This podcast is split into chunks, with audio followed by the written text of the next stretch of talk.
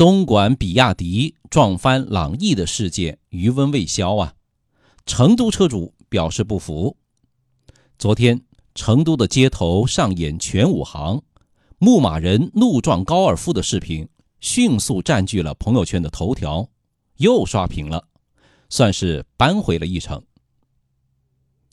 话说，昨天中午，在成都黄金路一个丁字路口，一台红色牧马人。在左转弯的待驶区等红灯，另一台白色的高尔夫杀将过来，从右侧超车，一把方向横在牧马人面前。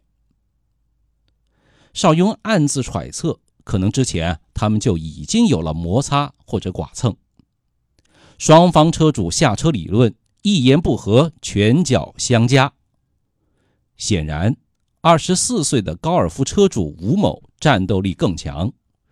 加上他同一台车上的女司机的纠缠，迅速占得上风。而四十二岁的牧马人车主高某明显体力不支，处于下风，控制不住体内洪荒之力，爬上坐骑，启动车辆，连续猛撞高尔夫。成都啊，真是个奇葩的城市。要知道，前几天成都暴打女司机那哥们儿。才被判了八个月，这不又出现了怒怒症的升级版本。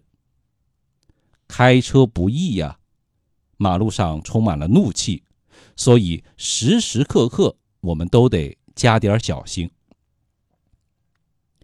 我们身边很多人呢，在现实生活中脾气很好，一上路呢就非常的冲动，好像变了一个人。开车的时候不能吃一点点亏。稍微吃一点亏呢，就非常的不冷静，非要把面子挣回来。在开车的时候，怎样保持平和的心态，避免怒怒的情绪产生呢？上车前，如果心情不好，就要学会为自己减压，专心开车，别带着坏情绪上路。怒字上面一个奴，下面一个心。什么意思呢？控制不了怒气，也就成了情绪的奴隶。机动车那么多，难免发生抢道、加塞、急刹、碰撞的情况。不要着急，不要以为对方是故意在为难你而动怒，更不能够一怒之下拳脚相加，开车就撞。在路上争吵。不仅不能有效的解决问题，反而会让双方的不良情绪蔓延，让事情一发不可收拾。要记住一条：礼让不是丢人的表现，恰恰相反，是有素质的表现。急急忙忙的出门，才发现忘记了重要的物品，也容易导致不安、急躁的情绪。因此，出门前。要准备周全，提前几分钟出门，给自己一两分钟想一想是否带齐了该带的东西，避免因为匆忙出门着急上火。保持车内温度适宜，或者开窗让新鲜的空气啊进到车厢，多做几次深呼吸，想一想开心的事儿，都有助于控制情绪。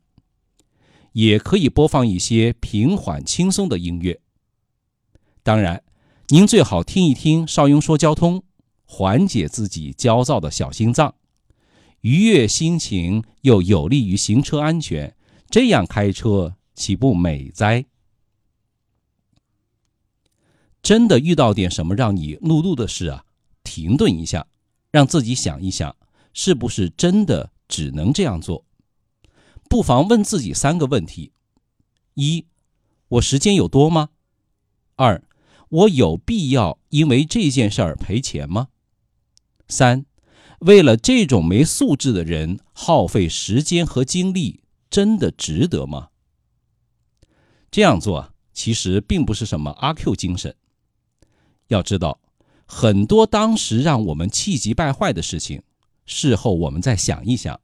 都会觉得其实真的没有什么大不了的。